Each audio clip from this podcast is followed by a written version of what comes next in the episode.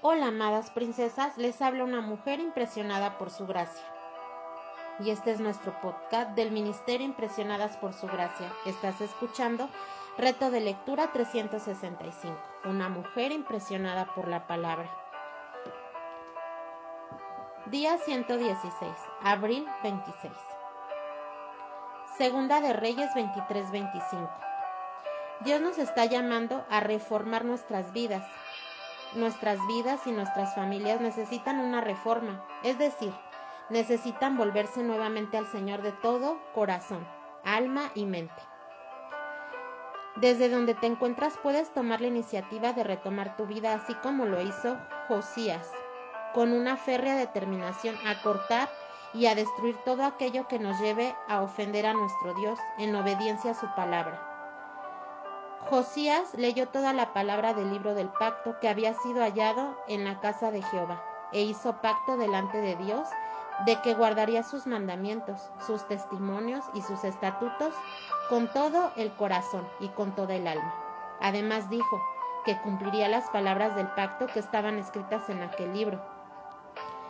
Por eso, la reforma en nuestras vidas empieza leyendo todo el consejo de Dios y tomando la firme decisión de guardar sus palabras.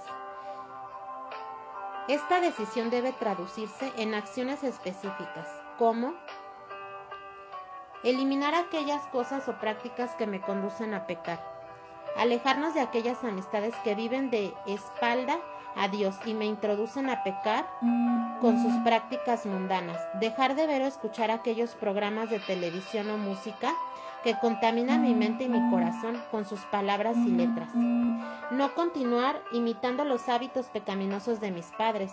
Darle las primicias al Señor, devocional diario a primera hora del día. Que mi primera fuente de consulta y sabiduría sea nuestro Dios y su palabra. Poner límites al tiempo que invierto en las redes sociales. Tomar un día al mes para realizar una actividad familiar donde celebremos la fidelidad y el amor de Dios en nuestras vidas. Tarde o temprano cosecharemos lo que sembramos. Los que viven solo para satisfacer los deseos de su propia naturaleza pecaminosa cosecharán destrucción y muerte. Pero los que viven para agradar al Espíritu, del Espíritu cosecharán vida eterna. Gálatas 6:7. Mira lo que cosechó el pueblo de Dios. Ciertamente por mandato del Señor sucedió esto contra Judá para quitarlos de su presencia por los pecados de Manasés por todo lo que había hecho. Segunda de Reyes 24:3. Entonces el Señor envió contra Joacim bandas de caldeos, bandas de arameos, bandas de moabitas y bandas de amonitas. Y les envió contra Judá para destruirla. Segunda de Reyes 24:2. Y Nabucodonosor se llevó en cautiverio a todo Jerusalén y a todos los jefes a todos los hombres valientes. Segunda de Reyes 24, 14. Por causa de la ira del Señor sucedió esto en Jerusalén y en Judea, hasta que los echó de su presencia. Segunda de Reyes 24, 20. Todo el ejército de los caldeos que estaba en el capitán de la guardia derribó las murallas alrededor de Jerusalén. Segunda de Reyes 25, 10.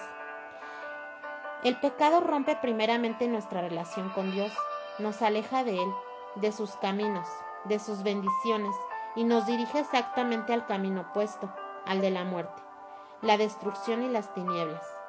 Cada decisión que tomemos en nuestras vidas tiene una consecuencia. La decisión es la semilla y la consecuencia son los frutos. Las decisiones que estás tomando hoy son para satisfacer tus deseos o para agradar a Dios.